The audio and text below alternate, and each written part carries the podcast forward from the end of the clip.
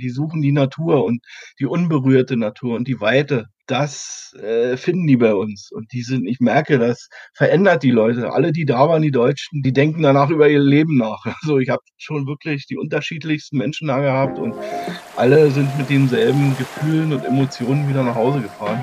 Haben gesagt, Wahnsinn. Einfach aussteigen. Der Auswanderer-Podcast. Willkommen zurück zu einer neuen Folge. Heute mit einem Mann, der ausgestiegen ist. Er hat Deutschland den Rücken gekehrt und in Sibirien mitten in der Wildnis sein Glück gefunden. Es ist die unglaubliche Story von Ulf, der es mit seinem Neuanfang in der russischen Taiga sogar zur eigenen Fernsehsendung geschafft hat. Wie das funktioniert hat, das erzählt er gleich. Mein Name ist Nikolaus Kräuter und ich liebe diese Geschichten von Menschen, die einfach ihr Ding machen, auch wenn sie von anderen als Spinner bezeichnet werden. Seinen eigenen Weg gehen heißt vor allen Dingen mutig zu sein. Und da habe ich einen Tipp. Schau mal in mein E-Book, die fünf goldenen Regeln für erfolgreiches Auswandern. Du kannst es kostenlos auf meiner Webseite der Auswandererpodcast.de downloaden. Wenn du dich an diese Regeln hältst, hast du nicht nur einen guten Plan für deine Auswanderung, sondern du wirst automatisch selbstsicherer und mutiger. Die fünf goldenen Regeln stammen nicht nur von mir, sondern sie sind die Essenz aus den vielen Gesprächen mit erfolgreichen Auswanderern hier im Podcast. Also schau mal rein, den Link zum E-Book findest du auch in der Podcast-Beschreibung zu dieser Folge hier. Heute geht es also an einen der entlegensten Orte der Welt mit viel unberührter Natur und wenigen Menschen. Genauer gesagt nach Südsibirien, rund 200 Kilometer von der Stadt Abakan entfernt, an die Grenze zur Mongolei. Mein Podcast ja, hier lebt Ulf Siebach. Er ist 2014 von Belitz in Brandenburg in die Taiga ausgewandert. Die Taiga ist das größte Waldgebiet der Welt, größer als China. Früher besaß Ulf eine eigene Baufirma in Brandenburg, heute ist er Selbstversorger und lebt mit seiner Frau und seiner Tochter auf der eigenen vier Hektar großen Farm mit Gästehäusern, wo er Touristen unvergessliche Erlebnisse beschert. Ulfs Neustart in Sibirien war so spektakulär, dass ihn der Männersender D-Max sechs Folgen lang begleitete. Dazu also gleich mehr. Ich freue mich jetzt sehr auf das Gespräch und darüber, dass die Verbindung in die Tiger steht. Hallo Ulf. Ja, hallo, ich grüße dich. Ulf, wenn du bei dir in Sibirien aus dem Fenster schaust, was siehst du da? Wenn ich aus meinem Fenster schaue, dann sehe ich einen großen Berg und der ist tief verschneit und es ist gerade Schneesturm draußen und minus 10 Grad. Das wollte ich gerade fragen. Also minus 10 Grad ist aber noch warm in Anführungsstrichen? Genau, 10 Grad minus sind jetzt die Tagestemperaturen und nachts im Moment ja, auch noch nicht so kalt, geht es um die 20 Grad. Mhm. Spitzentemperaturen sind bis 50 Grad. Minus. Minus. Okay. Ja, genau. Ähm, Leute, die dich kennen, die sagen, der Ulf ist verrückt. Warum die das sagen, dazu kommen wir gleich. Ich würde gern erstmal in Belitz anfangen, also nicht weit von da, wo ich ja sitze in Berlin. Ähm, du äh, kommst aus einer Region, die bekannt ist für den Spargel, natürlich auch für die schöne Natur. Da ziehen ja die Leute hin. Also Belitz ist ja total attraktiv, aber du wolltest da nicht mehr bleiben. Warum? Warum wollte ich nicht mehr bleiben? Ja, Belitz ist ohne Frage attraktiv, aber ich bin, ich sag mal, ein Naturmensch und habe auch in Belitz konkret im Dorf Buchholz gewohnt. Für einen Berliner, für einen Großstadtmensch ist das ja schon die absolute Natur und Wildnis. Genau. Aber äh, für mich ist das noch Großstadt, sag ich mal, so vom Vergleich her. Ich hab, war immer auf der Suche nach unberührter Natur, Wildnis und Einsamkeit. Und das habe ich hier in Sibirien gefunden. Das heißt, du hattest aber vorher, wenn wir nochmal zu deinem Leben in Beli zurückkommen, du hattest eine eigene Baufirma. Was hast du da gemacht? Ja, also ich hatte früher ein ganz normales Leben, wie viele Deutsche, sag ich mal. Also nach der Wende, bin in der DDR aufgewachsen, nach der Wende habe ich mich äh, relativ schnell selbstständig gemacht, habe in einer Band gespielt, ja, war voll im Leben, immer unterwegs, immer unter Strom, Familie gegründet, Bauernhof gekauft und so das Ganze äh, abgefahren. Und irgendwann habe ich gemerkt, das ist nicht, das, das geht nicht so weiter. Ich muss was ändern. Du bist ja aber dann nicht direkt nach Sibirien ausgewandert. Du bist ja auch erstmal nach Kanada gereist und hast eine Weile in Schweden gewohnt. Also hast du erstmal verschiedene Sachen ausprobiert, um zu gucken, ob das was für dich ist? Ja, definitiv. Also ich, wie gesagt, ich war in Kanada, bin da mit dem Wohnmobil durch die Rocky Mountains ge, gedüst und habe schon damals dieses Gefühl gehabt, boah, das, das ist geil, das ist was für mich. So als gleich nach der Wende, das war äh, von 0 auf 100, sag ich mal. War in der DDR, durfte man nicht so weit reisen und dann in Kanada, das war ja Gefühl, ich will dahin. Also so, sowas möchte ich in meinem Leben machen, ja. Und dann hat sich so ergeben, dass ich halt nach Schweden ausgewandert bin. Also als äh, ja meine Baufirma ging dann ziemlich den Bach runter und mein Leben auch. Und da habe ich gesagt, jetzt fangen wir neu an, haben den Bauernhof verkauft und sind nach Schweden gezogen. Und da habe ich auch eigentlich idyllisch am See gewohnt, habe ein großes Boot gehabt, habe Angeltouren gemacht und so weiter. Aber ja, irgendwie hat Schicksal nicht gewollt, dass es da weitergeht. Und ähm, Jetzt sitze ich in Sibirien. Aber jetzt noch eine Frage zu Schweden. Wenn du jetzt dahin auswanderst, du hast gerade gesagt, Baufirma lief nicht so gut, also wahrscheinlich hast du jetzt auch nicht das riesige Kapital gehabt und da nach Schweden auswandern. Wovon hast du denn da gelebt und deine Familie? Naja, damals nach Schweden ausgewandert war eine andere Situation. Wir hatten einen Bauernhof, einen Vier-Seitenhof, den haben wir verkauft und haben in Schweden investiert. Also mehr oder weniger. Da hatten wir schon ein gewisses Grundkapital, das war schon okay. Und ansonsten habe ich äh, da ähm, alte Häuser aufgekauft, also das ja, liegt mir auch im Blut, kaufen, verkaufen. Habe alte Ferienhäuser gekauft, habe die renoviert, saniert und dann wieder verkauft. Also. Das heißt, du bist also handwerklich einfach sehr gut begabt auch. Absolut. Also ich liebe das Arbeiten mit meinen Händen, Sachen aus irgendwelchen alten, ich liebe alte Sachen, also alte Häuser und die wieder zum Leben zu erwecken und daraus einfach was Schönes machen. Im Laufe der Jahre habe ich mir auch den Blockhausbau angeeignet, habe mal so einen Lehrgang gemacht, also Naturstammhäuser bauen, das fasziniert mich. Inzwischen baue ich fast nur noch mit Holz, weil mir das viel mehr Spaß macht als ja mit Steinen und Zement und so weiter. Aber es ist schön, wenn man alles kann. Vor allem hier in Sibirien. Jetzt hast du vorhin erzählt, du musst aufgrund eines Schicksalsschlags dann von Schweden wieder zurück nach Deutschland, hast dann auch eine Weile in Deutschland gelebt. Und 2014 oder wahrscheinlich vorher auch schon kam dann irgendwie die Idee, nach Sibirien auszuwandern. Also ich meine, jetzt hatten wir Kanada, wir hatten Schweden. Wie kommst du dann auf Sibirien? Ja, also ich meine, also mit meiner jetzigen Frau, die habe ich damals ja in Deutschland kennengelernt. Sie ist gebürtige Ukrainerin. Dann sind wir viel in der Ukraine umhergetängelt, sage ich mal, in Weißrussland. Mein Blockhaus, was ich in Deutschland gebaut habe, das habe ich in Weißrussland eingekauft durch einen Kumpel mit drei LKWs hergefahren. Also ist eigentlich auch schon wieder eine Geschichte für sich. Und ja, deswegen war ich in den Ländern eine Weile unterwegs und da hatten wir so kurzzeitig überlegt, ob wir vielleicht in die Ukraine gehen, aber mein, ja, mein Herz hat gesagt, auch, auch schön da und nette Leute und so weiter, aber das ist, ist es nicht. Und ja, dann sind wir irgendwann mal im Internet so, keine Ahnung, sagen, wir müssen mal nach Russland, transsibirische Eisenbahn etc. Und dann sind wir nach Novosibirsk gefahren und waren da an der Tiger und haben gesagt, das ist es hier. Jetzt ist soweit. Sowas suche ich. Ich suche mir jetzt einen schönen Platz und dann geht's los. Be beschreib mal, als du das erste Mal warst, äh, wie, wie ist das so? Was hast du da gesehen, was dich da so begeistert hat? Also, was mich fasziniert, ist diese erstmal diese Weite, diese diese Freiheit. Wir sind ich glaube, beim ersten Besuch in der Taiga sind wir mit äh, mit dem Bekannten da mit so einem alten Buchanka-Bus tief in die Taiga gefahren.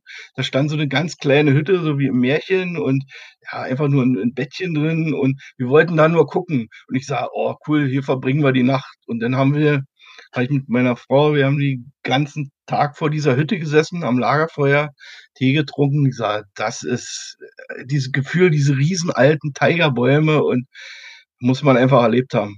Es, das hat mich so fasziniert. Ich sage, so möchte ich leben. Und dann hast du da direkt ein Grundstück gekauft, als du es da warst, oder wie? wie nein, nein, nein, nein, also da noch nicht. Dann ging es weiter zurück nach Deutschland und ja, habe ich gesagt, jetzt müssen wir was suchen. Und weiter recherchiert im Internet, wo kann man noch hin? Also, wo gibt es eventuell auch noch Deutsche, wo man einen Anlaufpunkt findet? Und dann haben wir gefunden, äh, hier, also in einem Dorf gibt es eine Deutsche, die ein Gästehaus hat. Äh, eine Metzgi Dom hieß das. Und im Internet ich die Frau gleich angerufen, die wohnt in Köln. Ich sage, wir möchten hier ein Zimmer buchen für eine Woche. Und Äh, ja, so sind wir hier gelandet. Jetzt, um das so ein bisschen zu verorten, das ist ja südlich von Novosibirsk. Die Mongolei ist nicht weit, also glaube ich so 300 Kilometer. Äh, dann nach Kasachstan ist es in Anführungsstrichen auch nicht, auch nicht so weit. Ähm, das heißt, du bist jetzt also da gelandet, weil es jetzt da eine Deutsche gab mit einem Gästehaus, oder wärst du auch so dahin gezogen, wenn es jetzt niemanden gegeben hätte, den quasi aus deinen Breitengraden da ist?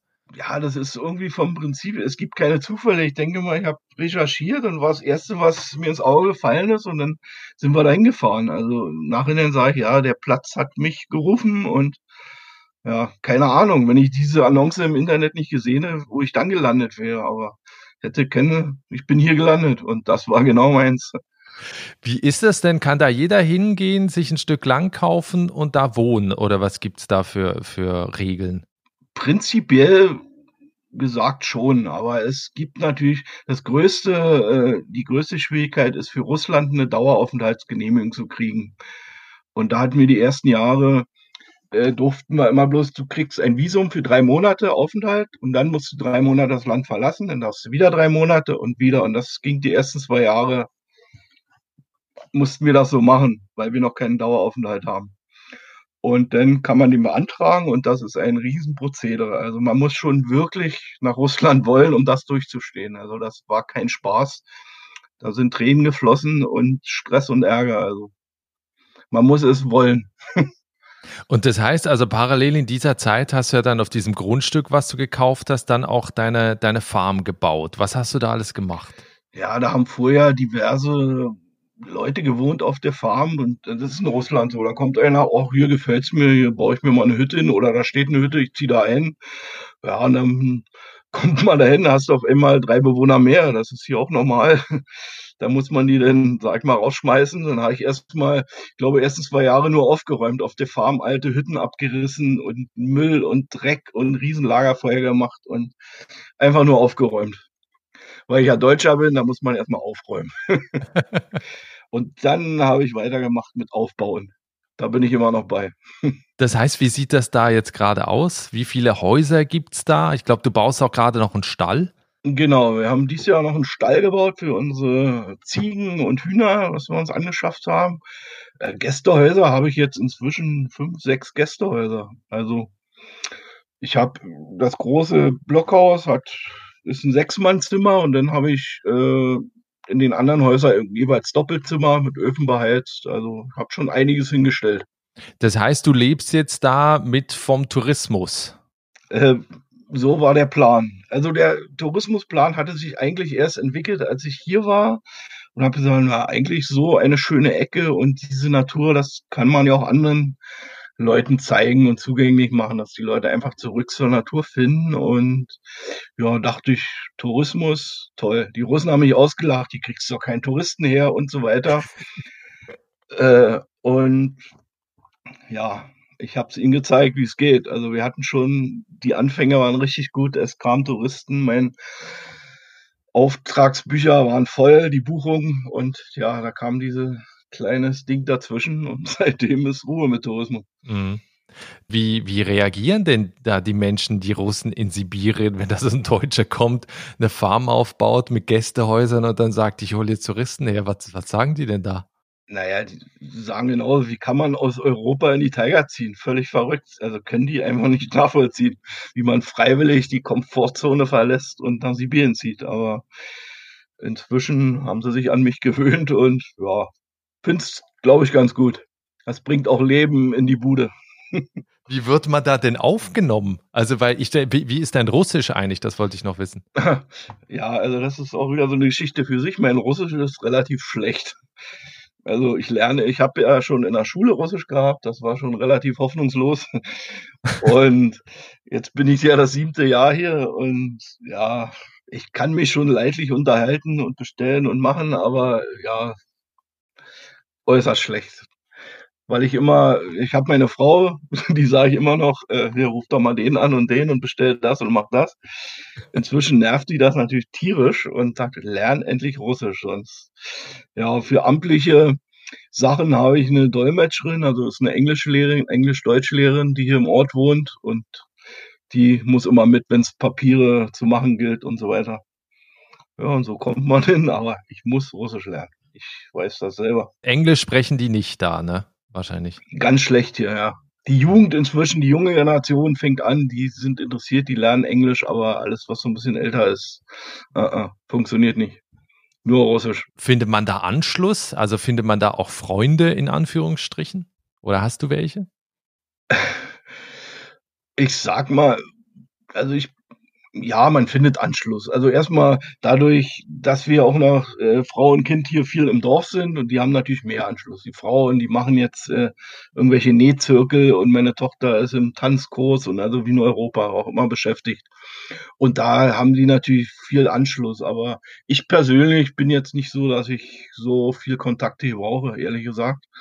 Ich bin auf der Farm und freue mich da. Da wohnen noch zwei Männer, und mit denen machen wir einiges zusammen und das ist für mich ausreichend.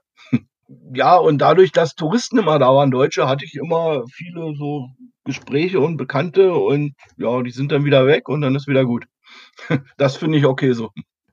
Wie sieht denn so ein typischer Tag bei dir aus? So, wann stehst du auf? Was passiert danach? In Russland gibt es irgendwie keine typischen Tage. Das, ich glaube, das kann man als Europäer als Europäer nicht so wirklich nachvollziehen, weil jetzt zum Beispiel im Winter, ja, manchmal weiß man hier nicht, welcher Tag ist. Also ist eigentlich scheißegal, ob Sonntag oder Mittwoch oder Freitag ist. Das ist mir vom Prinzip völlig Wurst. Außer meine Tochter nicht, die will immer in den Kindergarten und die ist immer traurig, wenn der am Samstag und Sonntag geschlossen hat. Ansonsten, ja, stehen wir auf, wenn es hell wird im Winter. Dann wird erstmal geheizt, Wasser geholt, das sind so eigentlich die Hauptbeschäftigungen. Viel Bauarbeiten und so kann man im Winter nicht machen. Und ja, Winter ist die ruhige Zeit. Im Sommer ist es komplett umgekehrt. Da nutzt man halt die, die wenigen Monate, also die fünf, sechs Monate, wo man draußen was machen kann. Gartenarbeit, die sind alle Selbstversorger, da ist man nur am Ackern von früh bis spät und nur unterwegs und im Winter genau das Gegenteil. Da ist man relativ entspannt und hat ganz viel Zeit, nichts zu machen.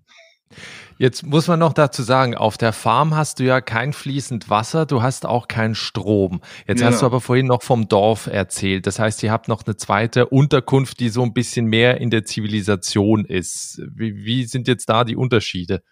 Ja, die Unterschiede sind natürlich äh, riesengroß. Auf, zuerst haben wir ja auf der Farm gelebt und meine Frau hat den Wunsch geäußert, auch wegen unserer Tochter, wir müssen im Dorf einfach ein kleines Haus haben, dass wir hier ja einen Anlaufpunkt haben. Es gibt ja auch hier Schneetreiben zum Beispiel.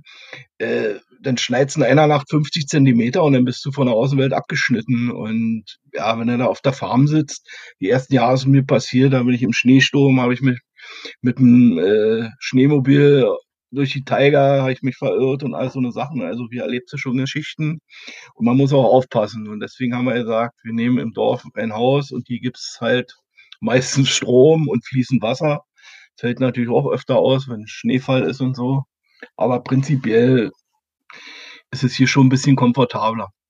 Auf der Farm bin ich auch am Bauen. Wir haben jetzt Solarstrom, also Solarpaneele, 12 Volt Lampen. Dank der LED-Technik ist es kein Problem mehr. Also da haben wir immer Licht. Das fällt auch nicht aus. Wasser wird vom Fluss geholt. Im Winter, im Sommer haben wir einen Brunnen mit einem Generator betrieben und ja, das ist, finde ich, gehört ganz normal zum Leben. Kommen wir gleich noch dazu, was die Gäste, die bei dir Urlaub machen, erleben können. Was mich jetzt noch interessiert, auch gerade so in der Winterzeit oder wo es jetzt halt durch, durch das Virus so ein bisschen schwieriger ist, Gäste nach, nach äh, Sibirien zu holen. Wovon lebst du jetzt in dieser Zeit? Also ne, verdienst du da noch Geld? Hast du Angespartes oder wie, wie teuer ist denn das Leben da? Prinzipiell kann man hier mit wenig Geld auskommen. Also viele Leute, also der, die Verdienstmöglichkeiten äh, hier auch auf den Dörfern sind ja relativ gering. Also es gibt ja eigentlich nicht viel Arbeit. Und dadurch sind die Leute, ich sag mal 90 Prozent alle Selbstversorger. Die bauen ihre Lebensmittel an, halten Tiere und so weiter und davon ernähren die sich im Winter. Und deswegen kann man mit relativ wenig Geld hier leben. Ja? Und so geht's mir auch. Ich passe mich dann an. Wenn ich halt keine Einnahmen habe, dann muss ich kürzer treten, lebe mit weniger Geld. Und wir haben großen Garten, wir haben unser Gemüse angebaut, wir haben Ziegen, die geben Milch, wir haben Hühner, verkaufen die Eier und so weiter. Also das ist hier ganz normal. Wenn, wenn wir jetzt so über eine Summe, was findest du wenig Geld? Also damit man jetzt so einen Vergleich hast, wenn jetzt Leute dahin ziehen wollen, damit die ungefähr wissen, was das kostet? Na, ich sag mal, zum Beispiel eine Lehrerin hier in der Dorfschule, die verdient, keine Ahnung, 200, 200 Euro im Monat. Ja. Und davon zu leben ist schon relativ sportlich. Also man kann sich, man kann überleben, aber man kann sich keine großen Sprünge halt leisten. Ja. Gibt es irgendwas, was du vermisst? Den Belitzer Spargel vielleicht oder was anderes? Nee, meine Kinder natürlich vermisse ich. Ich habe noch zwei große erwachsene Kinder, die noch in mhm. Belitz und in Berlin wohnen und mein Vater wohnt in Buchholz noch. Ja, die vermisse ich natürlich, meine Familie, aber ansonsten äh, muss ich gestehen, vermisse ich nichts mehr aus Deutschland. Wie, wie oft bist du denn noch hier?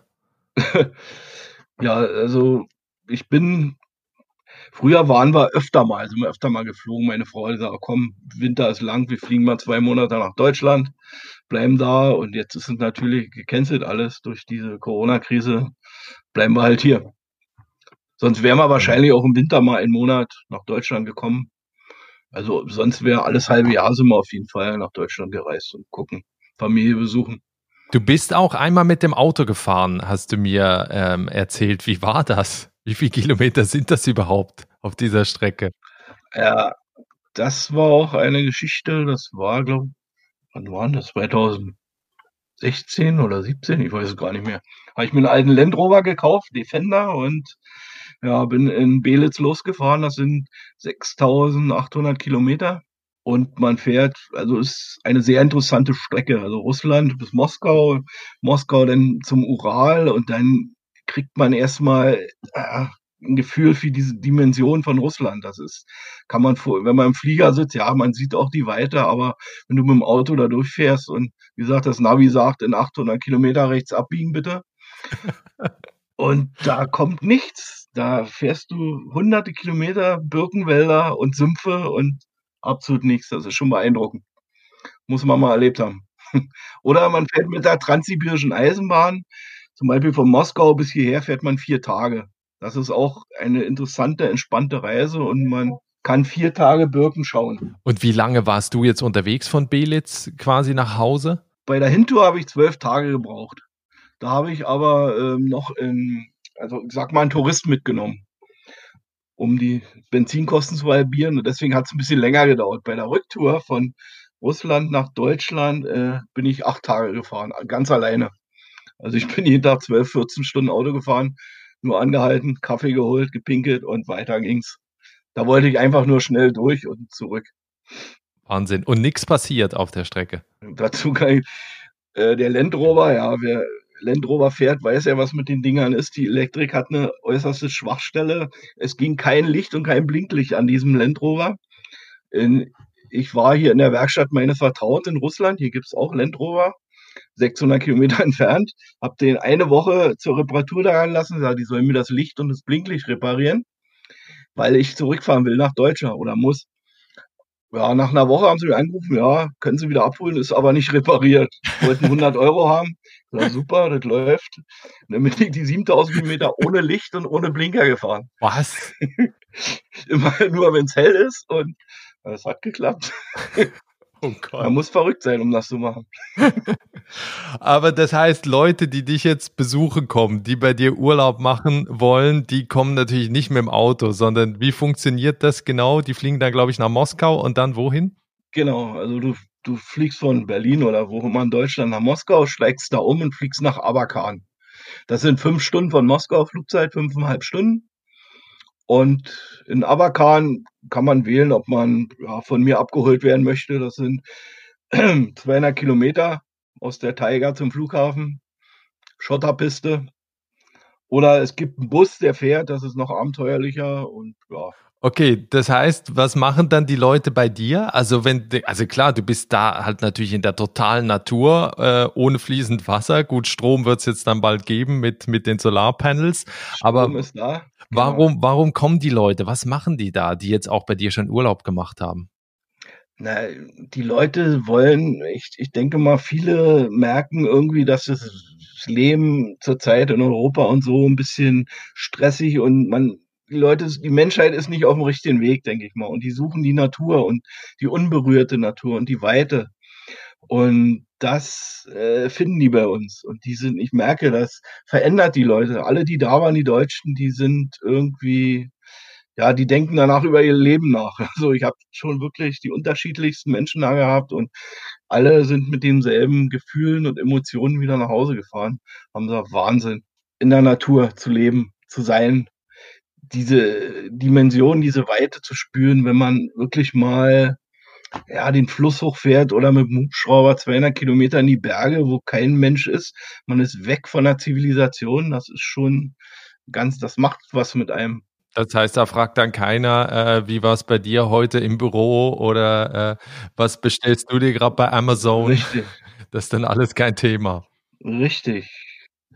Das ist 'n anderes, äh, Lebensgefühl. Also, es ist natürlich man muss wissen, was man tut in der Wildnis. Ja, ich habe die ersten Jahre auch so einige Fehler gemacht und gut, sie haben mich nicht umgebracht, aber man muss hier anders rangehen. Also, mit Hektik und schnell und machen, das bringt hier alles nix. Man muss jeden Schritt wissen, was man tut, sonst könnt's dein letzter sein.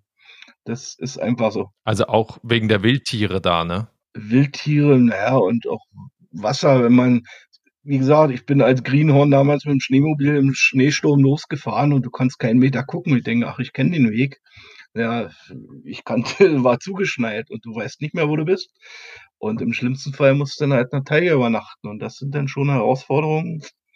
Ja, ich habe auch schon Leute gesucht in der Taiga nachts, die haben sich dann verlaufen und so weiter. Also, es gibt schon Geschichten. Ab und zu verschwinden auch Leute, die werden nie wiedergesehen. Weil die Taiga ist groß und kommt alles vor. Was ja ganz spannend ist, wer jetzt noch nicht genau weiß, ob das was für einen ist, der kann sich das ja anschauen. Äh, der Sender D-Max hat dich sechs Wochen lang begleitet. Daraus sind ja dann auch sechs Folgen entstanden. Die wurden, glaube ich, im Anfang des Jahres 2020 ausgestrahlt. Was genau, genau. sieht man da eigentlich in der Serie? Äh, die Staffel heißt ausgerechnet Sibirien. Ulf steigt aus. Und da sieht man vom Prinzip, ja, wurde unser Alltag verfilmt. Also, wie unser Leben, was wir machen, äh, wie wir mit den Urlaubern in die Taiga gehen, wie wir angeln gehen, wie wir halt die täglichen Aufgaben bewältigen, aus der Wildnis ins Dorf fahren, einkaufen und so weiter. Also, eigentlich wird unser Leben da recht gut dargestellt, würde ich sagen, und sehr authentisch, haben sie echt gut gemacht. Also den Link zur Sendung, den packe ich auch in die Podcast-Beschreibung und in die Show Notes. Wer sich das äh, anschauen möchte, klickt da einfach mal rein. Ähm, was ich von allen Auswanderern, mit denen ich spreche, immer wissen möchte, ist, was Sie Leuten empfehlen, die im Prinzip genau dasselbe machen wollen wie Sie. Also, ne, wenn jetzt jemand sagt, ey, Ulf, ich will auch nach Sibirien, und es gibt ja einige Leute, die dich auch darauf ansprechen. Was gibst du Leuten für Tipps, die auch so leben wollen wie du? Boah, das ist 'ne schwierige Sache. Also, wenn ich das wirklich von vom Herzen und von der Seele her will, dann suche ich mir 'n Weg, was, äh, dann man muss Eigeninitiative ergreifen und einfach machen. Ich denke mal, das Internet wenn ich jetzt was wie kann ich in Russland leben? Mich fragen Leute: „Ja, was kann ich machen? Was kann ich da verdienen?“ Das ist die falsche Einstellung. Ich muss wirklich 'n Konzept im Kopf haben und sagen: „Ich will das machen.“ Dann recherchiere ich im Internet und, äh, ja, suche einfach Wege, fahre hin, gucke, probiere und so weiter. So so würde ich das sehen.